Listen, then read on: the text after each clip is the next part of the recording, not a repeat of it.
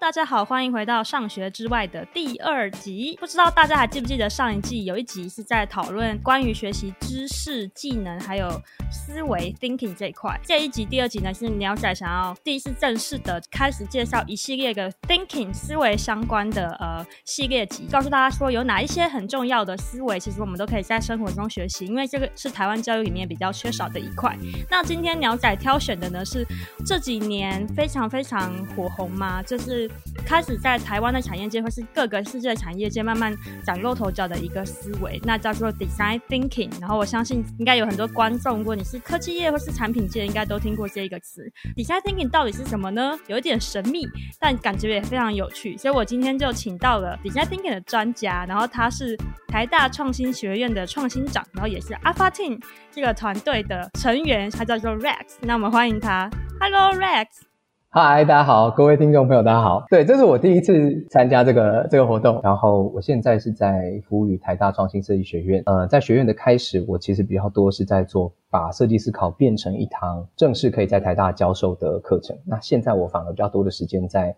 呃我自己的团队叫 Alpha Team 上面。那 Alpha Team 是一个在协助企业导入设计思考，或者是运用设计思考来解决不同的社会议题的团队。呃，这边我觉得我要工商一下，我们最近七月底才刚结束一个还蛮大的计划，是教育部青年署的青年回想计划。它是一个鼓励台湾的青年十八到三十五岁。其实我我相信你心里面有个青年都可以算是青年。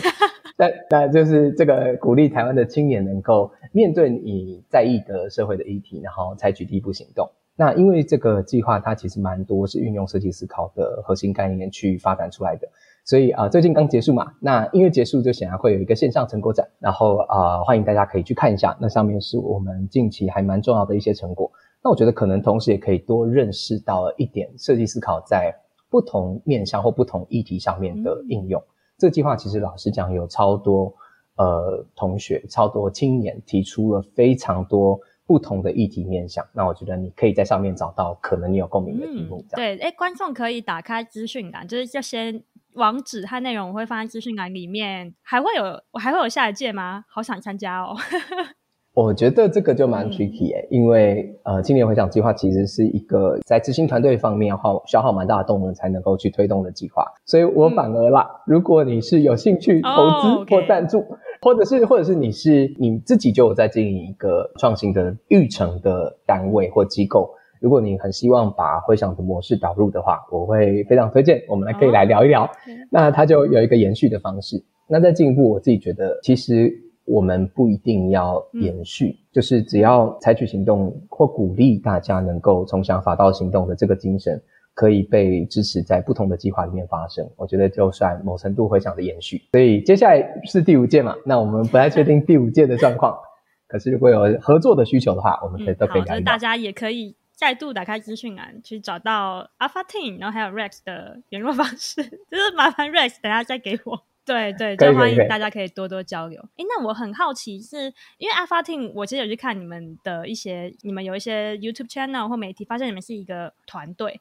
然后还蛮好奇说，为什么会有一群人像你们这样的人会想要组一个团队去推广 Design Thinking 这件事情？蛮好奇你们动机是什么？我觉得有一个核心原因吧，就是设计思考的教育其实蛮需要很好的 facilitator，、嗯、就是因为它是处在一个带领大家在没有标准答案的学习环境下面。去学习的，所以它其实相对来说蛮消耗资源的。呃，你需要划定这个场域嘛，你要让大家在里面尽可能的碰撞，但是你又不能在大家就是突破边际，然后好像做错了的时候，告诉他一个正确的答案。所以这个需要还蛮多很资深的呃设计思考教练来协助这样的课程经营。那我刚才有说嘛，我一开始是在台大做像这样的课程。所以在这个课程过程中，我们就培养出相对蛮多设计思考的教练。那这些教练志同道合吗？然后我们当时被一个我我很希望能够有的理念去凝聚在一起，就是我们希望可以在台湾建立一个运用设计思考成功带来改变的案例。因为我们在做设计思考教学的时候，很常都是在谈国外的案例，就比较少台湾的案例，所以。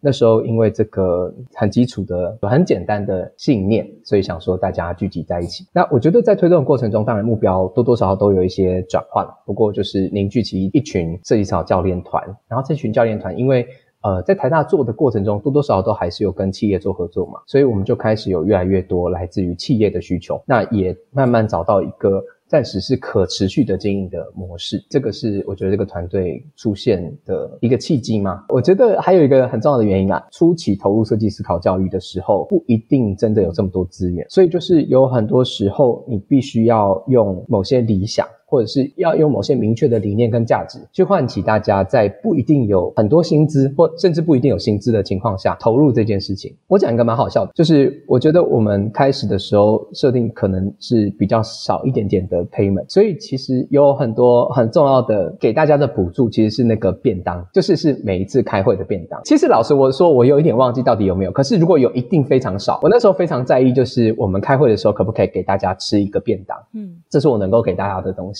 那也因为就是，我觉得当你资源一多啊，就是能够聚集的人就变多，可是它的混杂度程度也会变高。但是当你就是没有什么资源的时候，愿意来帮你的人，我觉得都是他们心中真的有理想，而且也想要实践的人。真的，对，所以我因为这个关系，所以我觉得我非常幸运遇到一群非常非常棒的伙伴，嗯，所以才有这个团队这样。嗯，了解。对，有听到说，感觉有一个很大的成分是，其实，在执行 design thinking 这件事情的时候，或是把这个方法融入到各个领域的时候，可能会需要的资源，或是需要的专业程度，可能会遇到一些困难。所以，你们这个团队比较致力于去推广，然后也去协助不同的机构或单位，对不对？这应该是说，从体验到经熟，它的路径有一点点长，它需要蛮多的事物。嗯，那就是我觉得很多可能企业单位他会觉得说，哦，我今天学了这个东西，我明天就会啊，或者是说我今天学了这个东西，然后呃，我就具备了这个能力。嗯，它可是其实 design thinking 需要蛮多在过程中的尝试跟事物。嗯，你不可能上了一个 Python 101，然后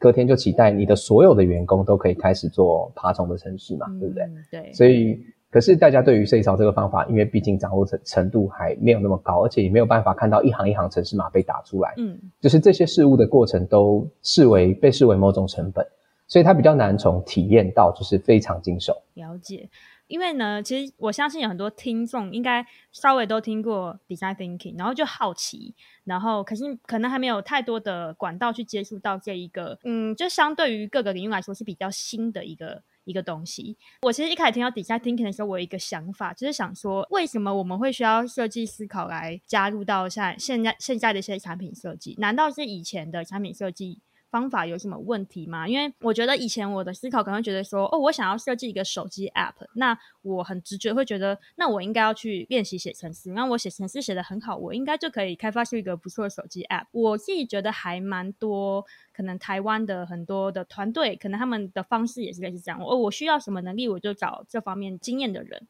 但 design thinking 这块，我反而觉得好像，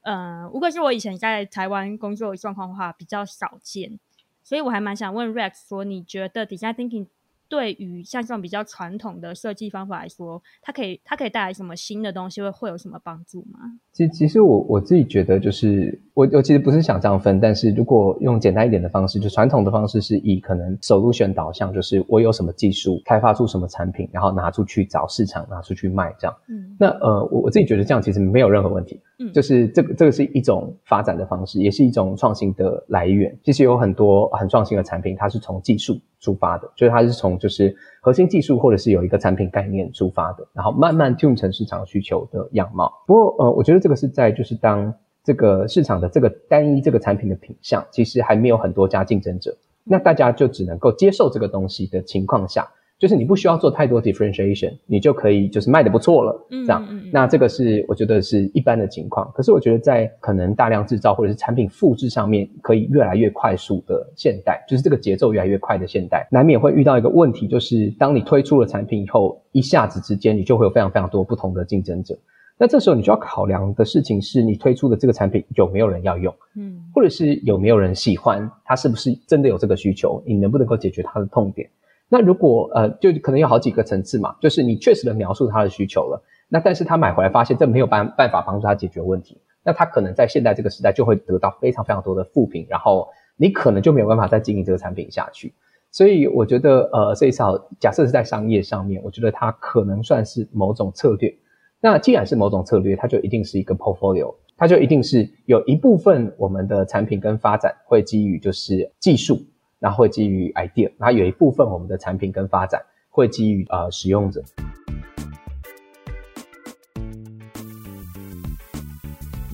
其实像刚刚有听到 Rex 讲到，我觉得关键字是说底下 Thinking 是以使用者为主，就是不同于传统可能是技术或者是 idea 这部分。那还蛮想问说，如果是以使用者为中心去思考一个设计的话，就是具体上它到底可能是什么样子？我我们这样好了，就是我先试着把设计思考的，嗯，现在我讲的五个步骤，我们先整理一下。就是我我现在在谈哦，或者我们在台大谈的设计思考呢，它比较偏向是 Stanford 这个 d i s c o 的架构，所以它是由五个步骤组成。那当然，其实其实啊，在 Stanford 里面有很多不同的变形跟应用，可是我就先讲最基本的五个步骤。就是 emphasize, define, idea prototype 跟 test. Emphasize，我我我可以我可以翻译一下吗？同理，可以可以可以。同理去感受，对不对？哎哎，其其实我其实我有个感觉，就是我我觉得我今天有考虑到我是不是用中文或英文，但是我的感觉是啊，嗯，就是有些时候你先认识这个词就好，就是因为我觉得中文在讲这个这些翻译的时候，它有一些偏。啊，我我觉得它有一些偏差，这样，OK，就像我觉得 emphasize 就不完全是同理，它可能包含你需要具备的同理心，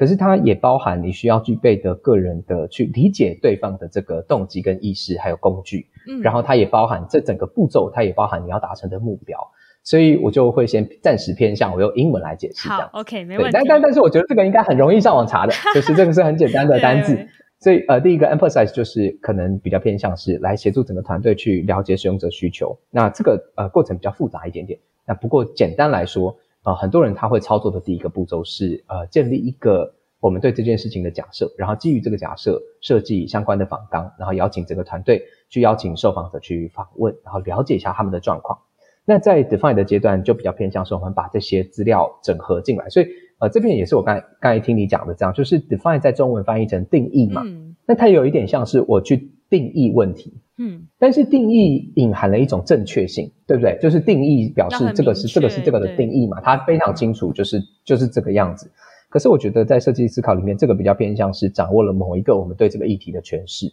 嗯。就是比较多元的，可能比较全面。呃，对，或者是说，我们相信这个诠释是可以被调整的，就是它会在后面被调，它不是一个绝对唯一正确的内容，是我们现在对于这件事情的观点。嗯，所以在呃，define 整个操作结束以后，我们会产出我们的设计观点，叫 point of view，就是我们对现在我们整个团队对这个问题，我们觉得这个问题是什么？以上这两个步骤跟两个阶段，我们就可以把它粗分为先了解问题。嗯，就是在设计思考里面，常常强调说，你不要先一开始就先跳去想解决方案，我们先尝试把团队往后拉一点，先了解一下背后的问题。呃，接下来就会进到说，当你有这个 point of view 的时候，就有我们对这个问题有自己的观点，那我们接下来就要开始发展相关的解决方案，所以会进到 ideation，就是发展不同的解决方案的可能性。那这里比较多是跟发想、发散有关。那再进一步就会进到 prototype。就是我们试着把其中一些我们觉得比较关键的发想点子做成，就是可以跟使用者沟通的 prototype。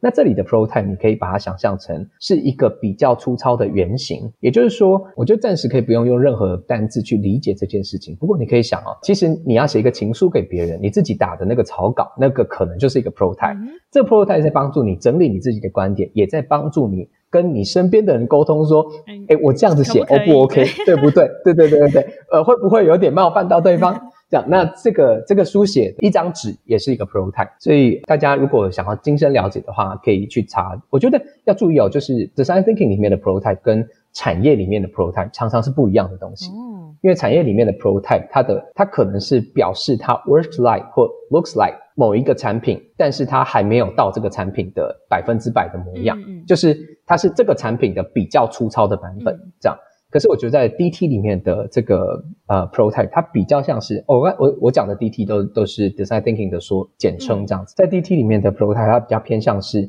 我要验证当我最终有这个产品的时候，它是不是真的能够解决问题的那个假想的，或者是那个我们实做出来的一个中介的物件。所以它不一定是这个产品的百分之六十。那这个我我觉得它比较哦，中介的物件。哎呀呀呀！我我想一下 啊，我我以前办挑战赛，然后办挑战赛有一个团队呢，他设计了一个东西，就是他希望能够让大家在跑步的时候边跑边戴一个头带，然后这个头带能够吹出风，就是很强的风，这样就可以在空气环境品质比较不佳的情况下，你还是可以到户外跑步这样。Oh. 那一般来说呢，做这样子的东西，它的 prototype 很可能是用 3D 列印列印出来，然后把一些马达装在里面，然后这样子喷嘛，对不对？嗯可是，在像这样子的 prototype 之前，可能会有一个 DT 的 prototype，就是我想要验证这个概念可不可行，它会不会被接受？那它有可能甚至是一张图画纸，然后这张图画纸画了一个，我记我记得我们那时候请了一个非常强的实作专家，他就直接在那个那个白板上面画，就是一个人把一个那个吹风机绑在他的头顶上，这样就是单纯像这样的概念。那我觉得这个概念其实在呈现出，就是跟使用者沟通的时候，怎么跟他沟通说前面有这个风的这件事情。那他甚至可能还不需要你有那个产品，他就已经可以明确的判断，我觉得这样很怪，嗯，就是我不想要有有这样的情况。那比较像可能这个产品或是。你们加入的最重要的功能是什么？对，那比较知名的案例有点像是呃 Google Glass，嗯，就是他当时不是做做 Google Glass 嘛，然后那时候想的好像是像关键报告那样，就是你的手会在空中这样子调调调调调。但是他们做了一个非常简单的测试，就是让使用者直接做这个动作以后，使用者纷纷反应，这样超怪的，就是我不想要在路上。我做这些动作，然后让路人看见，就是我在干嘛，嗯，就是这个是很奇怪的这个事情。所以其实呃，你把它想象成，如果你想在工业的 prototype，可能就是我要做一个比较接近那个完成品的，嗯，但是可能只有外观的这个眼镜。可是如果在 design thinking 里面的 prototype 是可能它的目的不是要去模拟那个完成品，嗯，而是要借由这个 prototype 来测试一下我的完成品的概念是不是正确。嗯嗯。那当然，这个 prototype 它的我们说 fidelity 就是它的完成度、细致度。它会随着专案的进展而变得越来越完整，嗯、所以 prototype 也不是总是都很粗糙。可是我觉得这个就离初学还有一段距离了。我们今天就先线索在就是做一个 prototype。嗯，那这个 prototype 做完以后，我们通常会跟使用者做测试嘛，就是刚才讲的了解使用者的观点跟想法，那来帮助我们重新认识这样的议题，还有我们下一步产品开发的方向。那大概就是这呃五个步骤。那我们分成先了解问题，再发展解决方案。嗯，了解就有。大概有两个大块。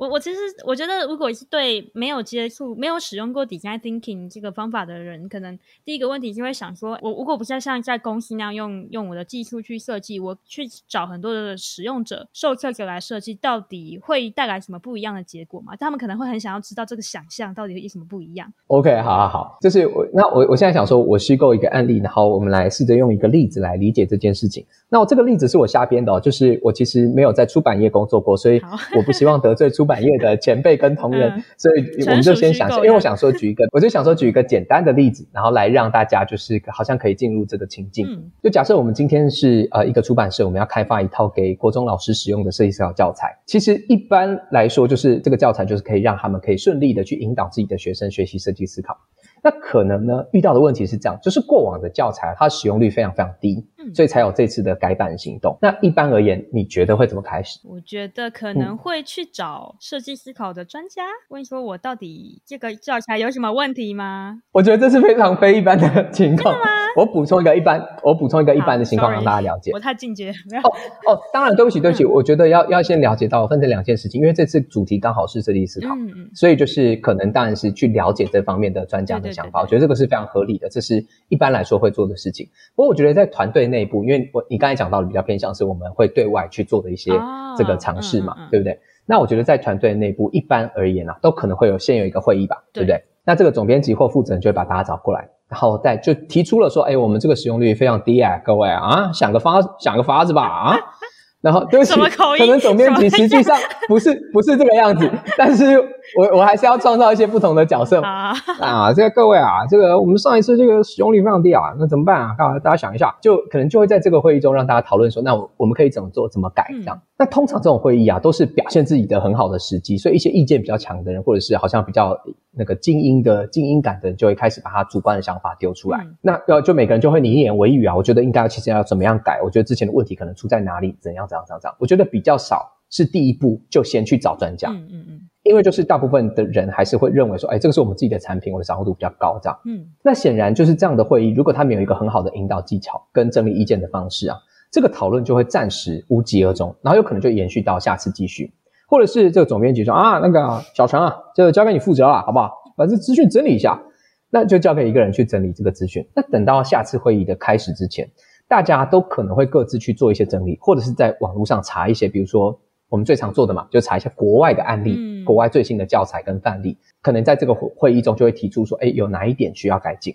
可是这样一来啊，其实每一个人啊都是在各自的准备上面做的发言，彼此就是会不太清楚大家背后做的准备跟努力，嗯、所以也缺乏在这种会议上通力彼此观点的基础。那我们要想象这是一个专案的开始阶段，如果所有人都其实不太了解对方到底在在意什么，或者是为什么他坚持这个论点，这个专案就会非常非常乱。那乱的专案在台湾最常见的情况。就是交给有权力的人，嗯，来整理嘛，嗯、就来来决定，就交给主管来想办法。那尤其是我觉得，实际上就是你可能会在这个过程中觉得说，哎，这个同事又开始大放厥词，嗯，或者是又不清楚说他具体到底讲的是什么东西。那这种时候就会有更大的冲突跟矛盾。从大家决定我的第一个会议结束之后，大家要各自去找资料开始，这个矛盾其实就存在了。嗯，那我觉得我们说的设计思考，虽然讲说是一个使用者中心的方法。其实这段话除了关注使用者之外，还有中心这两个字，嗯，也就是强调作为团队的一个中心，指引团队行动的意义。所以，使用者中心不只是对使用者的了解，还有以使用者为中心去推进决策的这个概念。嗯，所以你可以想象，就是在这些会议里面啊，大家可能有一点争议的时候，就会偏向去请示长官、总编辑来确认到底要不要往哪一个方向。那这个时候就会发生一个事情。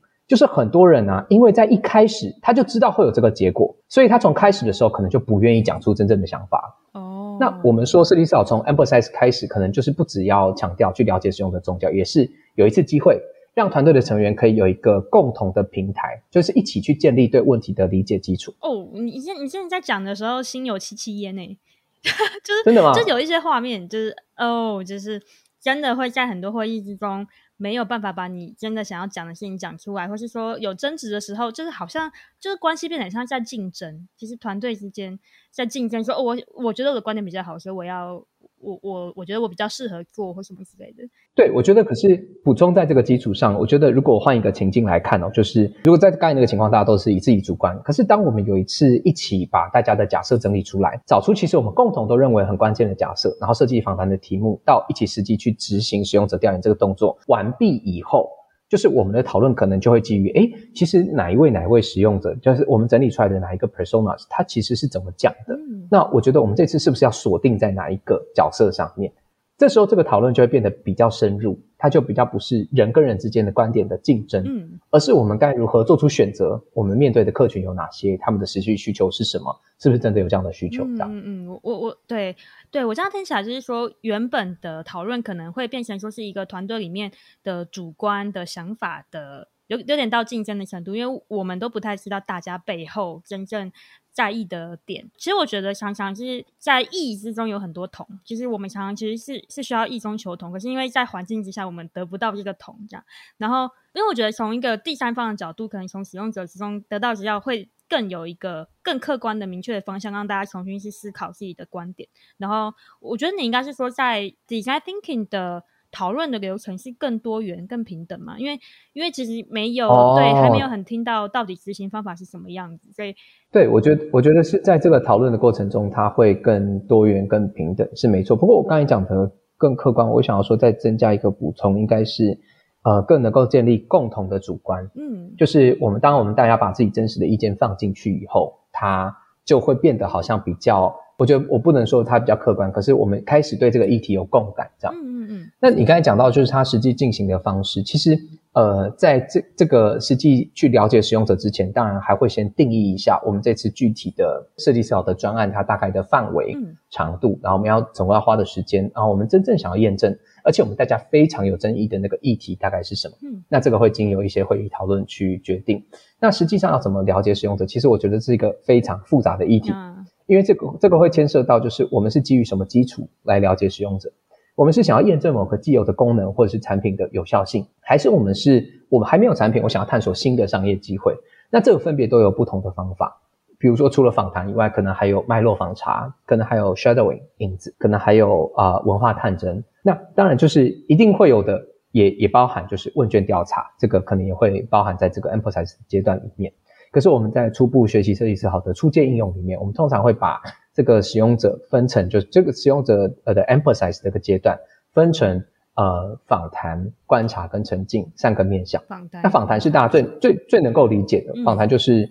我觉得其实是最能够理解，但其实实际上操作也是最复杂细腻的。这样。就是访谈，当然就包含你要怎么样去重新定义你要了解的问题，然后你怎么设计你的访纲，怎么招募这个受访的人，怎么筛选这个受访的人，然后怎么跟这个受访者进行这次访谈以后，怎么整理后续的资料。嗯，这个是访谈阶段。那再来就是观察，观察比较偏向是，呃，我是不是能够亲自的到使用者会出现的场域，看他就是完成行为的这个所有的表现。比如说，我今天如果要设计一个跟急诊室相关的这个器材或设备，那我不可能就在办公室里面去想这件事情嘛。嗯，就是我一定会到那个现场。我记得我之前看过一张图，很好笑。呃，一个桥底下的篮筐，那这个篮筐因为设置的太高了，所以它其实在投篮的时候会先打到那个桥顶，所以它没有办法抛物线的设置，设、哦、就是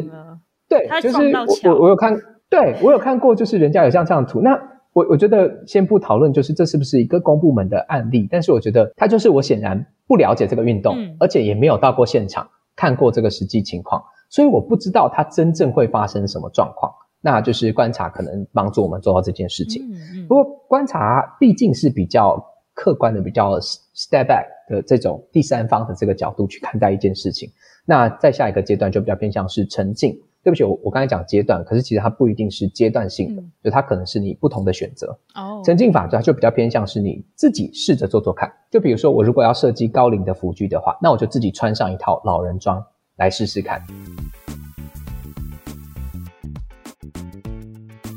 那以上大概就是在 Emphasize 这个阶段可能会操作的事情。嗯，了解。就刚刚 Rex 有提出了三种方法，可能去理解使用者在这个场域之下，他们操作这些服务的感觉是什么，然后再找到一些新的方向，这样子。那蛮想去问说，如果到第二阶段 Define 的这个部分的话，会有什么嗯关键的方法或是困难吗？我觉得 Define 会不会比更到了你刚刚说的那种团队之间？在没错的阶段，对，方案会非常非常复杂，会非常困难，但就是就是看你的专案的大小。我觉得我们先从简单的方向来理解。我觉得任何复杂的事情都可以先简单讲。嗯，就 Define 的基础应该是先 downloading，就是我们会有这个阶段，就是把访谈的资料 download 下来。嗯通常会选择一一间就是专案办公室，然后让这个访谈的内容可以被大家都看得到，我们叫做 share brain，就是其实没有藏在每个人脑海里面的东西，我们想的东西都借由不管是便利贴或者是借由图像化的东西呈现出来。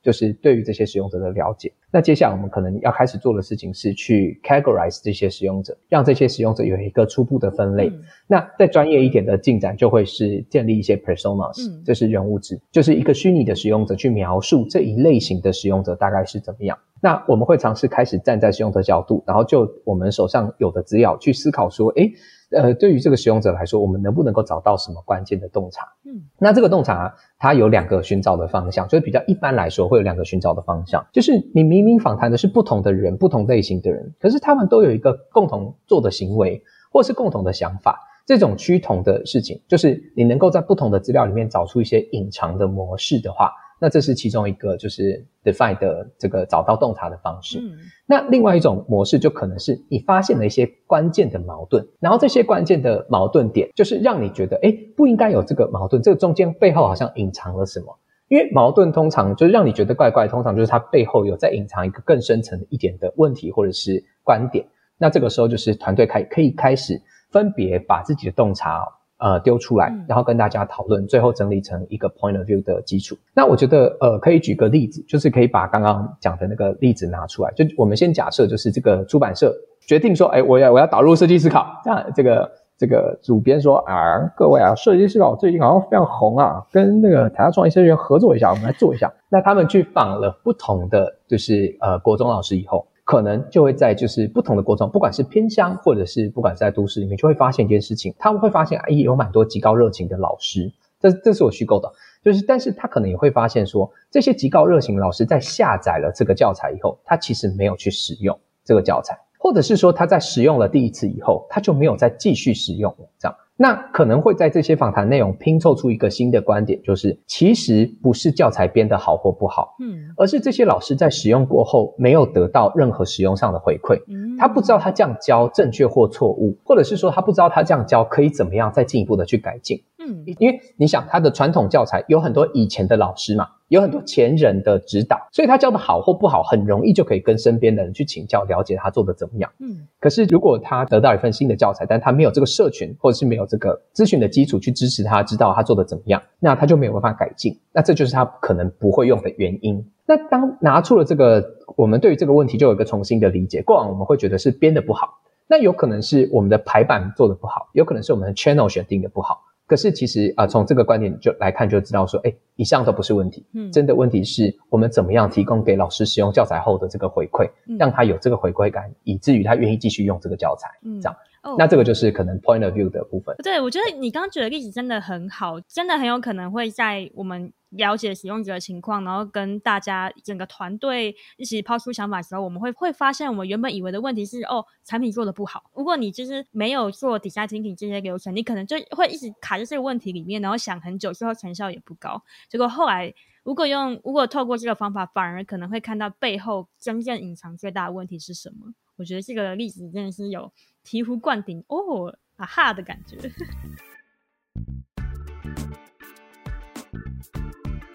Design Thinking 设计思考，现在才介绍到一半哦。下一集 Rex 除了继续介绍 Design Thinking 的完整方法，还会分享 Design Thinking 的教育，使用 Design Thinking 会遇到的盲点和困难，以及如何使用 Design Thinking 哲学来改变工作环境哦。想要知道定义完问题之后，我们该如何想出解决方案吗？赶快订阅上学之外，或分享给亲朋好友，千万不要错过下一集哦！大家拜拜。